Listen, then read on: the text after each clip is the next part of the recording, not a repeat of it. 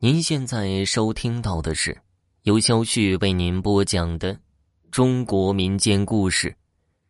这故事的名字叫做《驱魂儿》。我的家离村庄有些距离，就在一个山脚下，而且旁边还有些坟墓。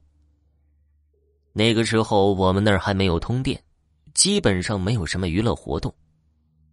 有一次。我们村里来了放电影的，我们全家出动去看电影。其实不过只是我姑姑、妈妈和我，因为我爸爸外出打工了。而等电影结束后，已经是晚上十一点了。当时手电筒没有电池了，只好在村里的叔叔家借了一些向日葵的梗来点亮照明，因为那时候乡下很流行那个东西照明。结果就在快到家的路上，发生了一件奇怪的事情。当时在不远的山脚下，就听见沙沙沙的声音从那边传来。我们三人害怕极了，赶忙把火把举得高一些，结果什么也看不见。而我妈妈也很迷信，所以晚上外出的时候，总是会在我们身上放些米，认为这样能够驱鬼。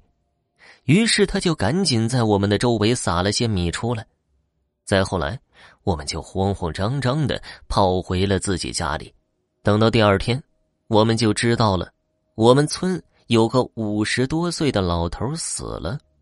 时间呢，正好是昨天晚上的十一点左右。而且听风水先生说，他的灵魂昨天晚上有来过我们那边找归宿。后来不知道因为什么原因。又换了地方，我估计，也许就是被我们的米给吓走的吧。不知道这个世界到底有没有灵魂。不过呀，那次的事情是真把我给吓着了。听众朋友，本集播讲完毕，感谢收听。